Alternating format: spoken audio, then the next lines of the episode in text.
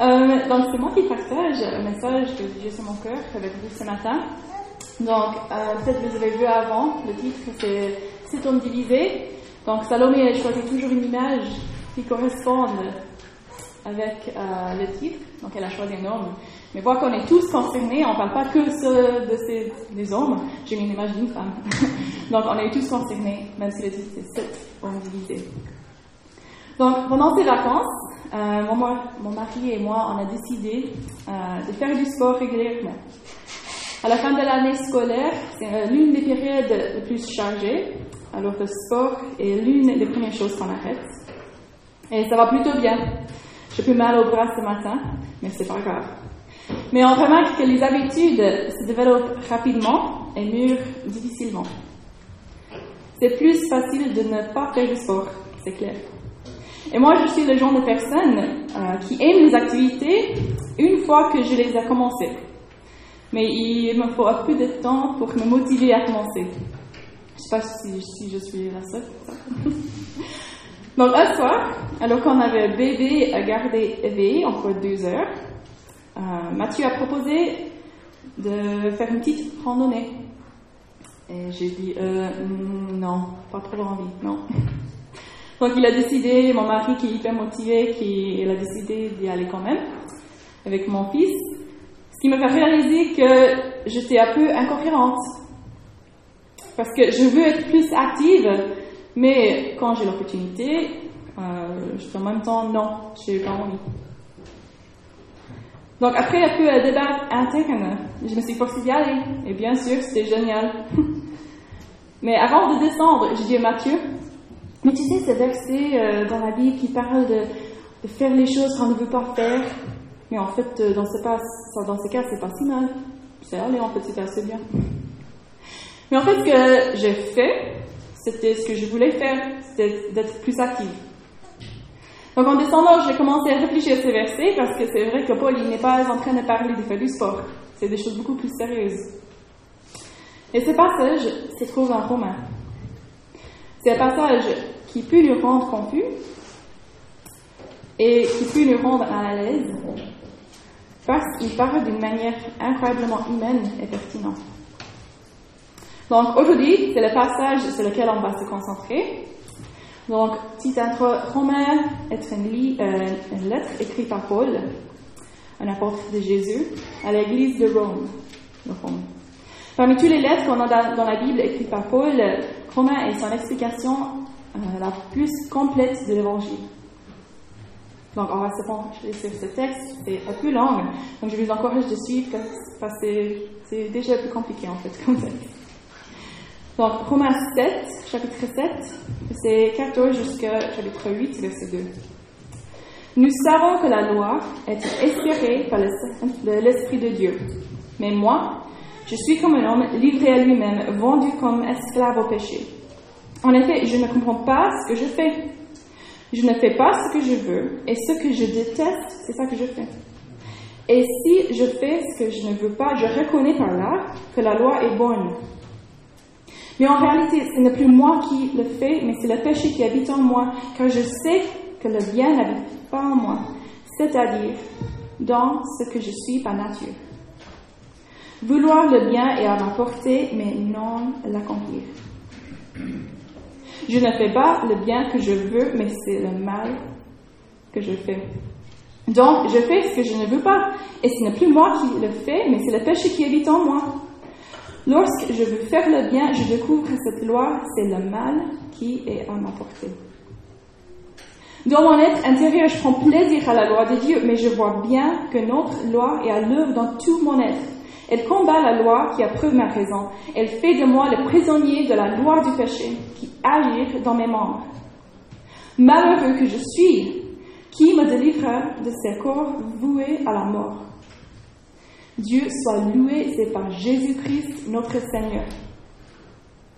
En résumé, moi-même, je suis, par la raison, au service de la loi de Dieu, mais je suis, dans ce que je vis concrètement, esclave de la loi du péché. Maintenant donc, il n'y a plus de condamnation pour ceux qui sont unis à Jésus-Christ. Car la loi de l'Esprit qui nous donne la vie dans l'union avec Jésus-Christ t'a libéré de la loi du péché et de la mort. Ok. Est-ce que tout le monde a pu suivre? Parce que déjà pour moi, c'est un passage que je dois lire deux fois avant de comprendre. Je me attends, il, fait quoi Il fait qu'il veut pas, il fait ce qu'il veut. Non, attends, est-ce qu'il fait test Qu'est-ce qu'il fait quoi? Donc, on, sent, en fait, c'est très réel. On sent que c'est un conflit interne. C'est très humain, comme passage. Un petit euh, mot drôle, c'est que j'ai dû demander à ma belle-mère comment on dit condamnation avant de commencer euh, la prédication. Elle dit, mais condamnation Ouf, ça commence bien, c'est moi, elle va utiliser condamnation. elle m'a pas dit ça, mais c'était plus, oh, ok. Mais en fait, euh, ce que je me suis, j'ai cette réflexion que, en, tant que chrétien, on ne doit pas avoir peur de ces mots, parce qu'on n'est plus condamné. C'est ça qu'on va, on va attendre ce, ce matin. Mais j'espère que j'ai prononcé juste deux coups condamnation. Donc Paul exprime une expérience qu'il a vécue, que chaque chrétien traversera dans sa vie. Des périodes de tentation et des périodes où on cède à la tentation. En tant que chrétien, ça ne devrait pas être notre norme, mais en tant qu'humain, c'est inévitable de passer par des périodes comme celle-ci. Donc on lit dans verset 15-16, En effet, je ne comprends pas ce que je fais je ne fais pas ce que je veux et ce que je déteste, c'est ça que je fais. Et si je fais ce que je ne veux pas, je reconnais par là que la loi est bonne. Il ne comprend pas ce qu'il fait. C'est pas que, oh, mais qu'est-ce que je suis en train de faire? Mais mais pourquoi j'ai fait ça? Il ne comprend pas, mais il le fait. Est-ce qu'on a le même sentiment que Paul parfois? On veut faire ce qui est bien, mais on ne le fait pas toujours. Petit exemple. Souvent, euh, les chrétiens disent qu'ils ont des, impressions qu'il faut qu'ils parlent avec quelqu'un, que Dieu les demande de parler avec quelqu'un. À l'intérieur, ils disent Ah, mais euh, je sais pas. Et souvent, on ne fait pas. Ou quand on fait, on a des témoignages qui sont euh, très cool. mais est-ce qu'on fait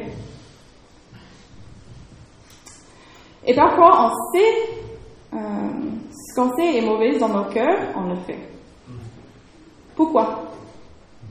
Peur satisfaction instantanée, fierté, insécurité, égoïsme, paresse. Ce passage nous montre qu'on est incapable de vivre nos propres normes en tant que chrétien, en tant que disciple de Jésus, et qu'on est souvent accusé, et pourquoi on est souvent accusé d'hypocrisie? Aucun chrétien ne vit dans la défaite continuelle, mais aucun chrétien ne vit non plus dans la victoire continuelle. Paul écrit pour nous aider à répondre à ces moments de défaite et à savoir comment se sentir à propos de nous-mêmes. Donc, dans ce passage, on voit qu'il est plus des termes forts, mais je ne crois pas que Paul exagère. Il a choisi ces mots. Son choix de mots sert à souligner la gravité de la condition humaine. C'est important de noter que Paul utilise le mot loi de plusieurs manières différentes. C'est là où on a peu de difficulté à comprendre parce qu'il parle de loi de Dieu, loi du péché, loi du Saint-Esprit, mais c'est toujours le même mot. Donc, dans certaines versions, quand le mot loi est en majuscule, dans la version que j'ai choisie, ça euh, il fait référence à la parole et au commandement de Dieu. Donc, dans ces mêmes versions, Lorsque est en minuscule, il est synonyme du mot puissance. Donc on peut également lire la parole et les commandements de Dieu et esclave de la puissance du péché ou la puissance du Saint-Esprit. Par exemple, en versets 22 et 23, dans mon être intérieur, je prends plaisir à la parole et au commandement de Dieu, mais je vois bien que notre puissance est à l'œuvre dans tout mon être. Elle combat la parole de Dieu qui approuve ma raison. Elle fait de moi le prisonnier de la puissance du péché qui agit dans mes membres. Ça nous aide à déjà un petit peu plus. Dans ce passage, on lit à propos d'un homme divisé. Il est en guerre avec lui-même. Pourtant, il est chrétien. Mais comment ça se passe? On est des humains, on est chair, mais on est aussi spirituel le Saint-Esprit vit en nous. Le Nouveau Testament se réfère souvent à notre nature humaine. en tant que notre chair ou notre corps, et parle de sa corruption. Mais la Bible nous dit qu'on est des créatures merveilleuses, faites à l'image de Dieu. Nos corps sont des cadeaux de Dieu, et un jour on sera ressuscité dans ces corps. Cependant, la corruption et le péché se trouvent dans notre nature humaine, dans nos pensées, nos réponses et nos actions. Jésus nous transforme, oui, mais en tant qu'humain, la nature pécheresse vit toujours en nous. Donc récemment, j'ai vu la corruption de la nature humaine à des points les plus, les plus précoces. Donc mon fils, euh, qui a un an, dans sa colère, il a frappé mon mari pour la première fois. Et là, les parents, avec l'expérience, ils disent, oh, comme il est chou, Albert, est capable de faire. Hein? Mais là, j'étais choquée, ça m'a marqué. Pas choquée parce que je sais qu'on est capable, mais ça m'a marqué parce que mon fils, il n'a pas réagi de la sorte parce qu'il m'a vu faire ça. Il n'a pas appris à réagir comme ça. C'était sa réponse naturelle et instinctive à sa colère. Donc je peux vous assurer aussi que mon fils Jamie n'est pas toujours comme ça. Il est hyper chou, hyper gentil, il donne les meilleurs câlins. Je suis la maman donc je l'ai fait ça tout le temps. Trop bien. Mais notre nature humaine est corrompue. On porte cette identité d'être fait à l'image de Dieu, et à partir de cette image, on peut faire le bien. C'est ça aussi, on, trouve dans des questions, mais pourquoi les personnes qui ne sont pas chrétiennes peuvent faire le bien si on lit ici qu'il n'y a pas de bien dans nous? Mais on est des, des créatures créées par Dieu, à l'image de Dieu, donc on peut faire le bien. Mais le vrai bien, tel que défini par Dieu, sont des actes qui trouvent leur source dans le fait d'aimer Dieu complètement, avec notre cœur, notre âme et notre esprit. Est-ce que même nos actes bien viennent toujours de cet amour pour Dieu Je pense qu'on peut tous admettre que dans la plupart des situations défiantes, nos pensées et nos réponses euh, initiales ne sont généralement pas la meilleure des solutions. En tout cas pour moi. Parfois, il faut réfléchir avant de parler ou d'y réagir. En tant que chrétien, on est pardonné. On est racheté par Jésus-Christ. Mais pour le moment, on vit en conflit avec cette nature humaine pécheresse. Je dis cela parce que Dieu, qui a lavé nos cœurs, nous promet de laver et ressusciter nos corps, nos corps, et donc notre nature humaine. Mais le moment n'est pas encore venu. La rédemption est appliquée par étapes. Donc on est dans une période de déjà pas encore. Donc on est déjà pardonné, on est déjà dans une relation avec Dieu, on a déjà le Saint-Esprit qui habite, en nous, mais la rédemption de nos corps, de notre nature humaine corrompue, n'est pas encore arrivée. Cela viendra avec la seconde venue de Jésus-Christ. Donc pour l'instant, on attend. Mais dans cette attente, on ne peut pas rester assis. On ne peut pas attendre ici à l'église pour Jésus qui vient. On vit, on est appelé par Jésus, on a des choses à faire. Alors on suit Dieu. Mais parfois, on ne fait pas ce qu'on veut faire et parfois on fait sans détail. On est divisé. Nos paroles et nos actions ne correspondent pas toujours à nos convictions. Donc j'ai déjà entendu dire euh, que lorsque tu deviens chrétien, tu fais une déclaration de guerre. Notre changement de position, de pécheur condamné en enfant de Dieu pardonné, pas, ne passe pas inaperçu. On pense souvent que les batailles spirituelles se déroulent autour de nous.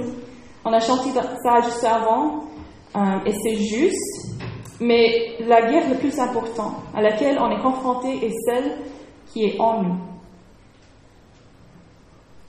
Il existe un conflit de suivre Dieu dans la vie à laquelle il nous appelle, pendant que notre ennemi tente de nous ramener à notre état intérieur en utilisant quoi?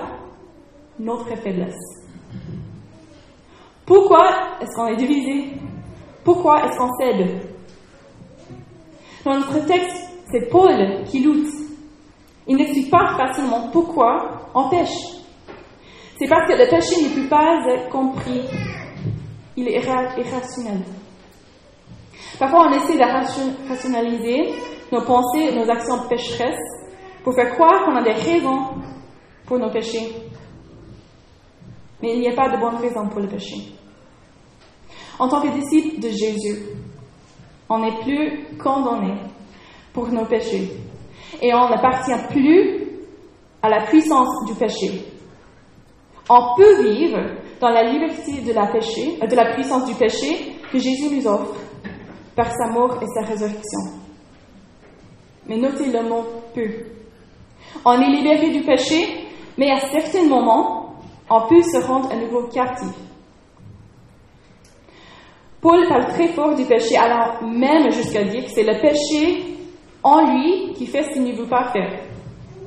Mais Paul ne déplace pas la responsabilité de ses actes. Il essaie de nous exprimer combien le péché est puissant. Verset 17 et 18. En réalité, ce n'est plus moi qui le fais, mais c'est le péché qui habite en moi. Car je sais que le bien n'habite pas en moi, c'est-à-dire ce que je suis par nature, vouloir le bien et à m'apporter, mais non l'accomplir. Mais la nouvelle incroyable est qu'on ne doit pas céder à notre nature pécheresse? On a cette nature, elle est puissante, mais on ne doit pas céder à cette nature. Elle est puissante, mais Dieu soit loué, parce que Jésus-Christ est bien plus puissant. Donc, est-ce qu'on a le même sentiment que Paul? Est-ce qu'on a le même désespoir que Paul lorsqu'on cède au péché? Est-ce qu'on voit notre péché avec le même dégoût? Ou est-ce qu'on minimise notre péché? Le sort de nos pensées et puis en le laissant se développer dans un coin caché dans nos vies Ou pire, est-ce qu'on nie notre péché? On doit détester notre péché parce que Dieu déteste notre péché. Il nous pardonne. Mais il déteste ce péché encore et pour toujours. Notre péché fait briser nos cœurs parce qu'il brise le cœur de notre papa. Comme j'ai déjà dit, un chrétien n'est pas censé vivre dans un état de péché constant. On a été libéré de la puissance du péché. Elle, ne nous appartient plus. Mais il aurait des moments de faiblesse.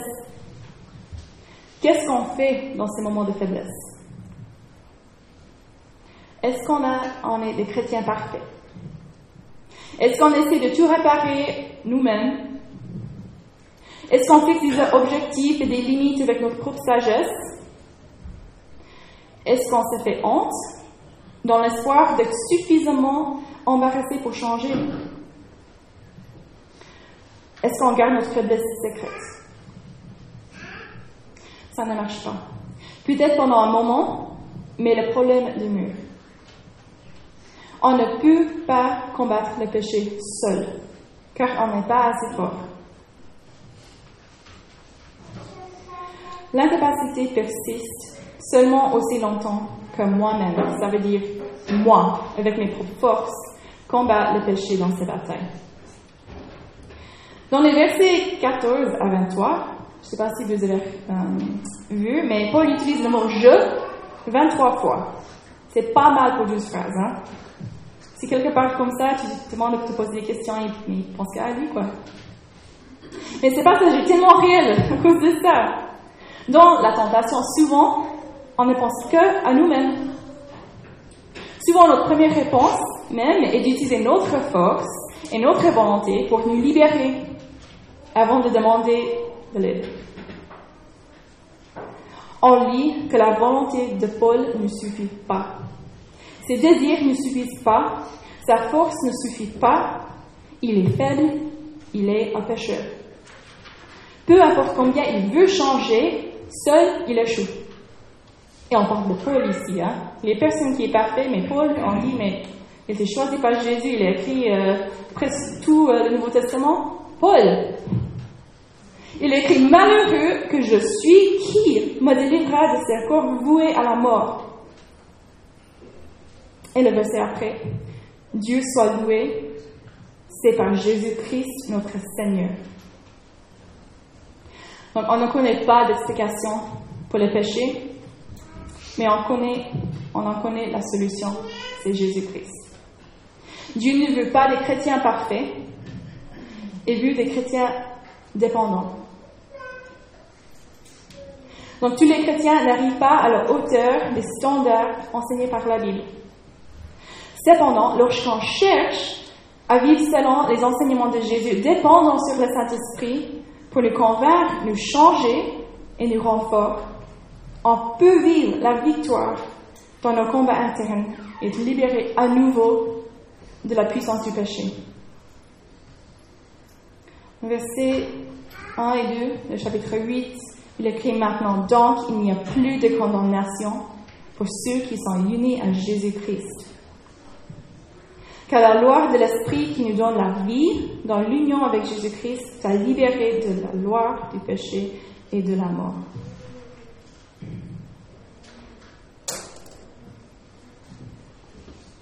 Donc Jésus nous appelle à être humble, pas parfait, mais humble, vigilant et dépendant.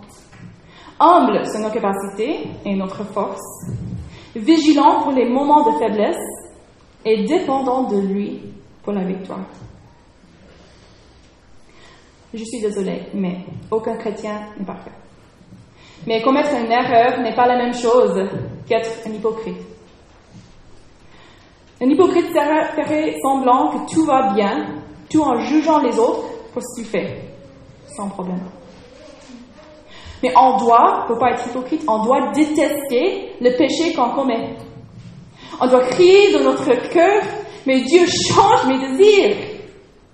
Aligne-les avec les tiens. Libère-moi de, la tentation de tout ce qui ne te honore pas. Et peut-être, je sais, on a une culture différente, mais peut-être on doit même faire ça à genoux, à haute voix. Pas juste en pensée. Mais de montrer non, je veux plus ça. Lorsqu'on déteste ce qu'on fait, notre faiblesse, et combat notre péché avec le Saint-Esprit, avec le Saint-Esprit, Jésus nous mène dans la liberté et la victoire. Donc, comment est-ce qu'on répond concrètement dans la faiblesse? On voit que nos actions ne sont pas suffisantes, on n'est pas assez fort. Mais comment est-ce qu'on répond? On est appelé à nous battre cette confessée américaine qui parle de la guerre dans une église ménonite, en Suisse en plus. Hein? Mais je vous assure que c'est biblique. Les batailles ne sont jamais confortables. Elles ne sont jamais faciles et elles ne sont rarement rapides. Il faut la stratégie, la persévérance et de la force pour gagner. Donc, comment est-ce qu'on gagne une bataille contre notre nature, nature pécheresse? J'ai quatre points. Premièrement, on doit admettre que le conflit est réel. Comme j'ai dit, on n'est pas parfait, les chrétiens parfaits n'existent pas. Le plus proche qu'on pourrait jamais atteindre à la perfection est la dépendance à Jésus. Deuxième point, c'est demander. Demander à Dieu de mettre la lumière sur les domaines spécifiques dans nos vies qui lui transformer. Demander une meilleure compréhension de la façon dont nos pensées, nos paroles, nos actions sont destructives pour nous, mais aussi pour ceux qui nous entourent. Trois, prier pour que Dieu nous fortifie alors qu'on s'élève contre notre nature humaine pécheresse. Prier pour qu'il change nos cœurs et nos désirs. Et quatre, déclarer que la façon dont les choses ont été n'est plus la façon dont les choses vont continuer. Et puis, avec tout ça, on peut mettre des limites avec le Saint-Esprit. On peut décider de faire comme ça, mais avec le Saint-Esprit, pas avec notre propre force. Lorsque notre désir est faible et qu'on ne peut se concentrer que sur mes désirs, ma faiblesse, mon échec, Dieu veut que notre je se transforme en Jésus. Quand je suis faible, Jésus est fort. Quand j'échoue, Jésus m'amène à la victoire Quand mes désirs sont corrompus, Jésus renouvelle mes pensées et place ses désirs dans mon cœur. Jésus. Jésus. On peut vivre dans la liberté, ce que Jésus nous donne, il nous a donné déjà, il va continuer de nous donner cette liberté, il va continuer de nous libérer si on lui laisse nous libérer. Il a déjà fait, il va continuer de faire. Mais il faut que tu lui demandes. Donc, je sais qu'on n'est pas tous couramment maintenant dans des situations de tentation, de, de céder à la tentation. C'est des moments dans nos vies. Parfois, c'est un moment dans un jour, parfois, c'est un jour, parfois, c'est une semaine, parfois, c'est quelques mois. Mais on n'est pas tous dans ces moments maintenant. Donc, c'est un message qui est important parce que quand tu arrives dans ce moment, tu peux réfléchir peut-être à ces points, tu peux réfléchir au fait que oui, tu es humain, tu es sauvé, ton cœur est lavé, mais tu restes humain. Et Jésus, il savait, il est au courant. Il savait qu'il nous a demandé de faire certaines choses, mais il savait qu'on n'était pas capable. Donc, il nous a donné le Saint-Esprit. Mais pour certains d'entre nous, on est maintenant, concrètement, dans les moments de tentation, dans les moments de céder à la tentation. Donc, je veux finir avec une prière. Euh, un petit appel. Mais on va prier ensemble, ce qu'on vient d'entendre. Et on peut aussi prier pour les autres autour de nous. Peut-être si on est marié et on sait que notre épouse souffre maintenant, ils sont dans une position de tentation, on peut prier pour eux. Mais si vous vivez quelque chose maintenant, vous, pensez d'abord à vous, jugez pas les autres avant. Donc on va prier. Jésus, je te remercie parce qu'on n'est plus esclaves du péché. Tu nous as libérés, on est tes enfants. On n'est plus condamnés, on n'a plus besoin d'avoir peur de la condamnation, d'avoir peur de nos péchés parce que tu nous pardonnes. Et tu nous vois ce matin, tu vois chaque personne qui est présente, tu sais um, toutes les choses par lesquelles on passe dans nos vies, tu nos tentations, notre faiblesse. Et on t'aime Jésus. On t'aime tellement. On veut te suivre. On, a accepté ton cadeau du salut. Et on veut te suivre, mais on n'est pas assez fort. On n'est pas capable tout seul. On a besoin de toi. Et merci parce que tu, tu attends jusqu'on t'invite dans les situations difficiles. Tu attends jusqu'on dit, mais Jésus, viens, donne-moi la force. Tu dis, mais avec plaisir. Donc je te remercie parce que tu es là avec nous. Tu ne nous abandonnes pas à ce péché. Tu nous donnes la force nécessaire pour combattre ce péché qui est en nous.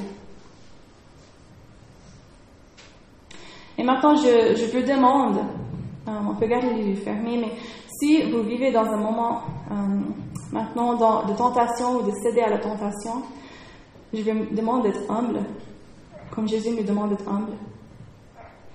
De vous lever devant Dieu, pas devant nous, mais de vous lever devant, devant Dieu, de mettre votre main sur votre cœur et de prier, de demander la force, de demander que Dieu y change tes désirs. Et on va garder les yeux fermés, mais si tu es à côté de quelqu'un qui se lève et tu entends que cette personne se lève, je demande que tu pries pour cette personne. Quand on ne juge pas les personnes autour de nous, on est tous des pécheurs qui ont été sauvés. On est tous devenus enfants de Dieu, mais on a tous cette nature humaine pécheresse. Donc on ne veut pas juger. Mais on veut prier pour les uns les autres. C'est ça l'Église. C'est pas de faire semblant que tu vas bien. C'est pas de dire non mais je passe par ce moment mais je dis rien. Soyons humbles. Donc je vous demande si vous passez par un moment de tentation, de céder à la tentation, peut-être vous n'avez pas cédé. Amen. Mais peut-être la tentation est là. Je vous demande de vous lever et mettre votre main sur votre cœur et on va prier ensemble.